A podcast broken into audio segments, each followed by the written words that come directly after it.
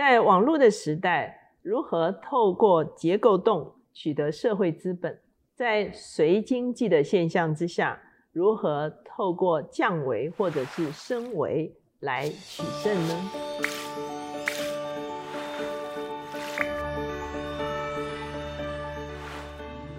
大家好，我是乔美伦老师，每两周一次在乔氏书房和大家见面。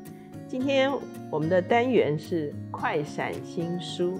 今天所要介绍的这本书叫做《结构洞》。这本书的作者是卢锡鹏教授，他自己是威斯康星大学的工业工程的博士，目前呢是台科大的教授。那自己也是非常知名的专栏作家、企业读懂，以及台北市智慧城市市政顾问。他在二零一九年的时候获颁马奎斯世界名人录的终身成就奖。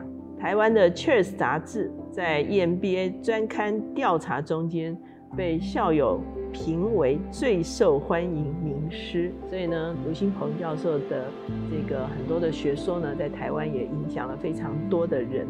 那结构洞这个概念呢，其实是社会学家罗纳德·伯特。他在一九九二年的一本书就叫做《结构洞：竞争社会的结构》这本书，他首先提出了结构洞。那我们的作者呢，就借着这个概念呢，写了今天这本《结构洞》这本书。那非常荣幸，我们今天有一位访客哈。那我们的访客是接口支付的董事长梅华董事长哈。张老师，还有各位乔治书房的呃读者们，大家好，我是梅华。那梅花董事长他自己中原大学毕业哈，然后也在台科大研究所毕业，曾经在新浪网、PC Home、eBay 哈都有这个电子商务的一些工作的经验。在二零二二年的时候，成为接口支付的董事长，而且呢，他也参与催生台湾数位金融与电子支付的相关法规。那他自己也是台北林洋堂的常务执事。那特别林良山庄现在在规划的过程中，我们看见梅花执事哈。也大量的投入在这个行列的中间哈，花了很多时间来 参与教会的建造哈。那他所谓的这个结构洞，可不可以请你先为结构洞这个概念哈，请你给他做一个简单的定义好不好？好，其实当我们讲到结构洞的时候啊，它其实的概念就是说，在我们的生活的当中，那有很多可能不同的群体。那这些不同的群体在彼此之间的一个互动跟互联，是，假如它能够有一些有利的一些价值能够被产生，但是那个空缺却存在那个地方的话，这个就是我们所谓的结构洞。举一个很简单的例子来说，比如说产地的农夫，是，然后跟消费者之间，是，他如何能够把这农作物能够很快的 deliver 到消费者的手上？是，假如中间没有一个很好的一个服务提供者的话，那这就是我们所谓的结构洞。所以其实。哦，很多的新创他们是找到了结构洞，对不对？哈，很多的呃某种商务模式的开发也是找着了结构洞，哈。甚至他在书中用一个例子来做解释，他说华人在北美，他们能够哈跟其他族群不太一样，能够快速的进入主流社会，是因为他们找到一个结构洞，就是让孩子一定要去读大学，没错。那华人很看重教育，哈。也就是说，很多的少数族群在美国，他其实是一直处在某一个阶层。可是华人看见，他们如果要提升社会阶层的话，他一定要做一个连结，就是孩子读大学，然后他们这个家族可能会晋升到啊主流社会哈。所以呢，也就是说，从 A 到 B 还没有找到路径的东西，都可以叫做结构洞。是不是这样的一个意思？没错。那他书中他也用阿里巴巴做这个例子哈，就是他们怎么样不但开发产品哈，他们还开发支付哈，然后就是一个一个把这些好像呃没有被连接起来的东西，把它做了连接。那所以现在就会发现。我们如果要有一些新的做法的时候，如果能够找到结构洞，就是很重要。那我自己的想法就是说，利用神学院这个平台，然后连接职场弟兄姐妹。后来我们就开了职场转化学院，是这样算不算是一个结构洞？其实这也是一个结构洞，而且是一个很成熟跟很好的一个发展的方向。是，甚至包括像我们今天看的这个乔氏书房，它也是结构洞的一个。应用。是，因为其实因为你看啊，很多的呃，其实我们很多的人都很喜欢阅读，是，那也喜欢看书，是。可是市面上的书籍这么的多，那我怎么样能够在里面，你先去挑选出你想看的书，这件事情本身就是困难的。是。那的确有些出版社或者有些平台。那他们会提供一些书评啊，提供这个消费者做选择。可这个书评要如何能够有效的能够让喜欢阅读的人能够看到，这个中间其实有空缺的。所以我觉得像刚刚乔老师讲到说，呃，不管今天乔老师原本可能在呃职场或者是在教会有这么许多的人脉，那结合在这样的一个群聚的当中，那乔氏书房就能够把这个不同的讯息能够。结合在一起，这就是一种结构。对对对，就是哈，把需要跟这个产品哈做连接，而且它有原本没有的路径，现在做了连接。不但做连接，而且刚刚老师也提到，它是有价值的连接。是是这个连接越有价值，这个连接越能够影响到更多的人，是它这个结构洞的效益就会更大。是是是。他在书里哈也特别提到，他说在农业社会的时候，我们需要的是人力资本；在工业时代需要的是财务资本；然后在知识经济时代需要的是智慧资本；而在网络时代需要社会资本。哈，所以呢，他就特别讲到，在网络时代，这个最重要的资本其实是所谓的社会资本。那什么叫做社会资本呢？我觉得在网络时代里面的社会资本，它其实就是一个参与。你如何能够在不同的社群的当中，网络的社群当中，有更多的参与，更多的去接触不同的讯息的来源，是，然后自己愿意积极的去参与，是。啊，那这其实就是建立跟发挥影响力的开始。然后不但是参与，而且参与的时候，你能够提供有价值的一些 input 在里面，是，那就能够建立起你的影响力。是，那我另外一个我觉得也很重要的就是在这个的一个关系的当中，如何能够再去把这些不同的资讯，能够好像共同的。来一起做推展跟发挥，是，而不是呃自己啊在里面做这些事情，是。所以这个是我们在所谓的网络世界里面，在提到这个所谓的结构动的社会资本的一个应用的堆叠跟累积。是，比方说一个电商平台哈，对，它有很多的客户，对不对哈？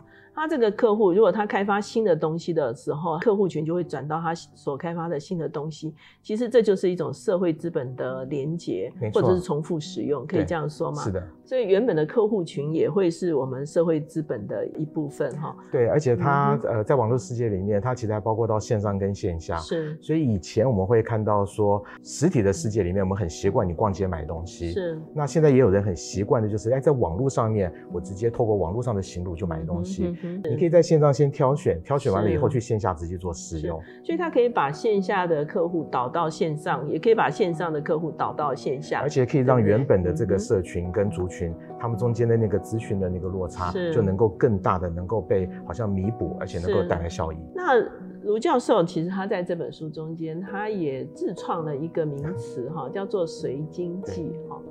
那这个是很有趣的哈，它是描述现在一个呃经济的一个状态。你要不要解释一下什么是随经济？随经济其实有个很重要的地方就在于“随”这个字，因为它是一个 on demand，on demand 就是即时的概念。那因为现在不管是透过手机，透过各种的资讯的工具，它可以让这个讯息的传递更方便。所以大家提出了随经济啊，不管是呃随时随地啊、随手啊这些，那其实在这个里面提到的都是如何能够让消费者，如何能够让使用者更快速的透过资讯工具能够取得他所要的东西。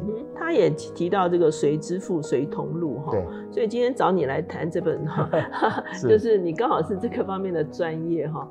呃，你们现在用的这种支付的方式，其实是不是就是随经济的一种？哦，那它对我们消费的习惯的影响会是什么？我们想想看，以前你怎么做缴费税的？以前你收到一个账单，你拿到这个账单，你可能要去便利商店，然后呃做这个缴费，然后缴了费之后，这个账单有没有被核销，你可能要再隔一天或两天才会知道。那或者是你可能要去银行呃柜台去做这个转账啊、汇款这些事情。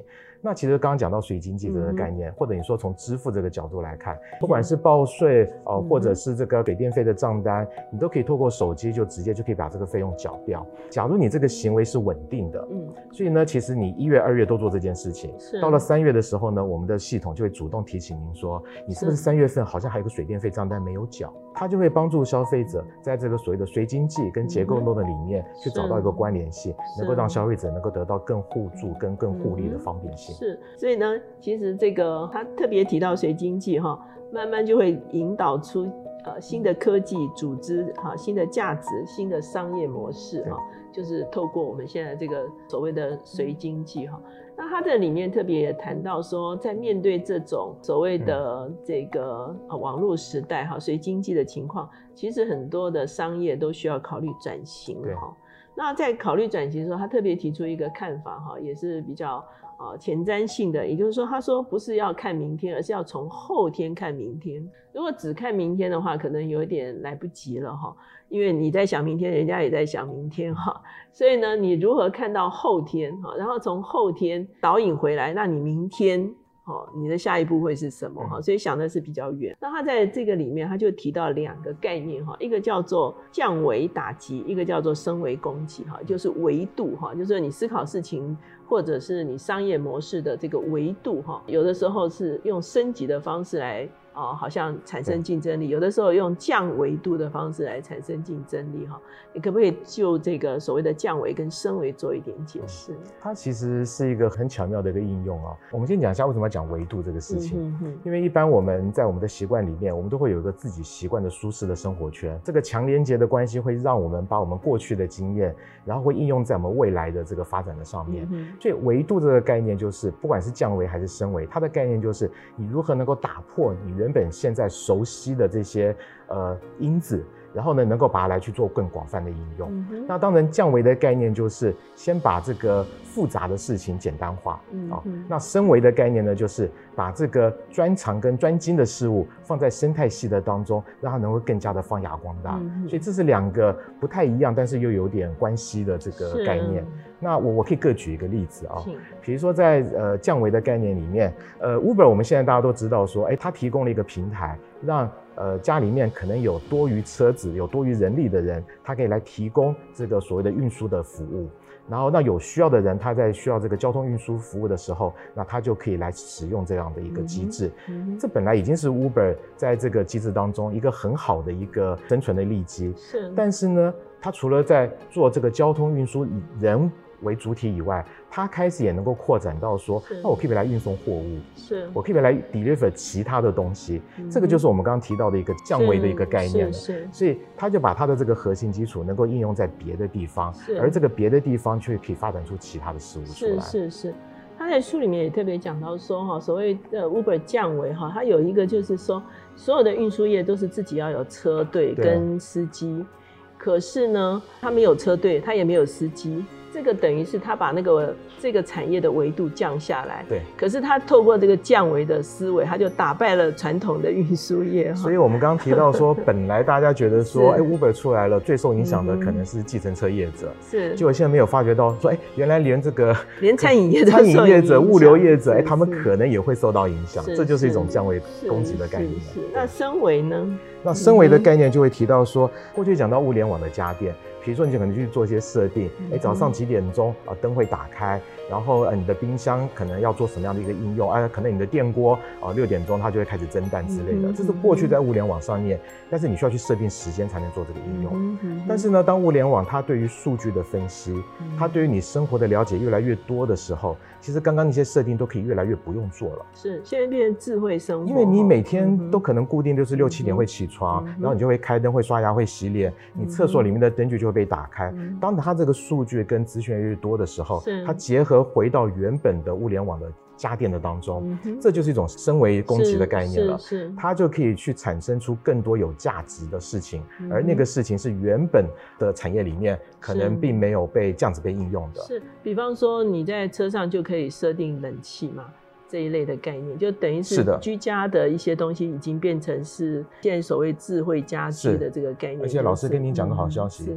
这个在升维攻击的概念里面的话，你连设定这件事情都不用做了。OK，因为你每天这个上下班的时间，他都已经知道了，他有数据了。对，其实他其实是越来越进化的。是是是是，他在书里面他举了一个那个升维的那个例子，就是 Google 哈，他说当时候 Nokia 哈，他想要做导航系统，所以他就在呃马路上设定了非常多的感知器哈，就 sensor 哈。想要做这个所谓导航，哈，那这个很大的工程，哦，因为你在路上设这个 sensor 的话，隔多少就要设一个，哈，那这是很大的成本。他说，可是 Google 完全不用，哈，他就是用他自己呃车子上使用 Google Map 的这个数据来做他的感知器，马路上都是他的 sensor。哈，所以它大大降低成本哈，所以它就变成是说完全打败 Nokia 的这种。呃，在马路上啊，一句一句的设计这个 sensor 的那个哈，所以它就是用这个维度哈，跟对方思考的东西不一样。那这本书里面也会提到我们最近常常提到的去中心化。那去中心化其实也成为一个啊，很多东西或者是呃金钱的流动，或者是一些产品的流动很重要的一个。新的思维哈，你要不要解释一下这个去中心化？去中心化它相对应的就是中心化。嗯，那像我们现在已经很熟悉的，在我们社会当中，不管是我们的政府组织、呃银行，那这些都是所谓的中心化。是。那一个去中心化的一个概念，就是说如何能够在降低跟减少这些所谓的中心化的组织机构的影响下，是。那能够让更多的人或者是更多的机制，呃，那当然现在我们比较流行提到的区块链啊这些，如何能够透过这些机制。那能够放在这个其中，能够让它这个资讯的流通能够更扁平，能够更透明。是，那这是一种呃去中心化的一个愿景跟方向。是是是。那现在有一种支付的方式是可以，我不透过银行，对不对哈？我直接逼了以后，就是我的钱就过去那边，这个就是所谓去中心化，对不对？对，因为在传统的这个金融世界里面呢，那你今天这个呃，比如说你今天这个交易的双方。它那个金流的流程，就是它一定得透过一个金融的机构，然后能够把这个钱的数据，然后从 A 这个地方转移到 B 这个地方。但这个中心化的构成，它其实，在呃我们人类的社会里面，其实已经运作了非常多年、几千年了哦。它是一个很成熟的一个运作的方式。但这里面就会有两个比较大的问题。我们刚讲到金融，第一个问题就是说，因为你要有个中介去做传递，那假设那个中介机构坏掉了。倒掉了，嗯，那刚刚那个整个机构跟结构可能就会出现很大的问题。像现在很多银行倒闭，对不对？哈，其实它就会带来一些问题，一些灾难。那另外一个就是，那假如有一个很强大的一个中心化的一个掌控者，他掌控了中间的这个。权利的话，那也可能会造成这个社会的另外一种动荡。是，所以刚刚老师提到说，哎，在支像我们现在在支付的里面，那我们可能就可以透过一个去中心化的一个区块链的架构，当你每一次让你这个交易的行为被散出去的时候，它是在每一个每一个不同的节点上面，大家都去承认有这样子事情，交易的行为被发生，是被承认。所以集货，当你中间可能有这个呃有一些节点坏掉了，有些机制坏掉了，你只要还有其他活着的节点，能够不断的去散发这个讯。的话，那刚刚这个交易的行为，它依然是有效跟存在的。是是是是，所以去中心化其实现在也变成是一个呃会去思考的一个方向哈，很多东西都开始思想这个。你要不要对这本书做一个最终的一个啊结论哈？呃，我觉得今天我们在提到的这个结构洞。或者是刚我们提到的随经济，或者是呃去中心化这个概念，我觉得卢老师在这些书里面，他其实给我们一些新的思维。那个新的思维其实一个很重要的就是如何心意更新而变化去看待这个世界。你我们不要一直好像受限在自己原本的维度的里面，受限在原本自己的习惯的当中，然后受限在原本自己的强连接的人际关系的里面。那我们如何能够把这个所谓的弱连接，把结构洞，能够去带出更好的一个思考？那我觉得在这个里面就可以让我们自己。不管是在实质上面，或者是在我们的心灵上面，都可以有更大的提升。我觉得这是非常重要的地方。是是是，其实呢，哦，万物皆可怜哈，只是看你有没有找到结构洞哈。是啊，如果我们转换一些商业的思维哈，或者是一些流动啊，所有的呃这个资本、社会资本的流动的这个思维哈，也许就会有一个新的商业模式能够产生出来哈。那对我们啊，无论是我们个人的提升，或者是我们在我们的职场的一个可以说是创新哈，都是非常有帮助的。所以呢，今天这本结构洞啊，就推荐给大家。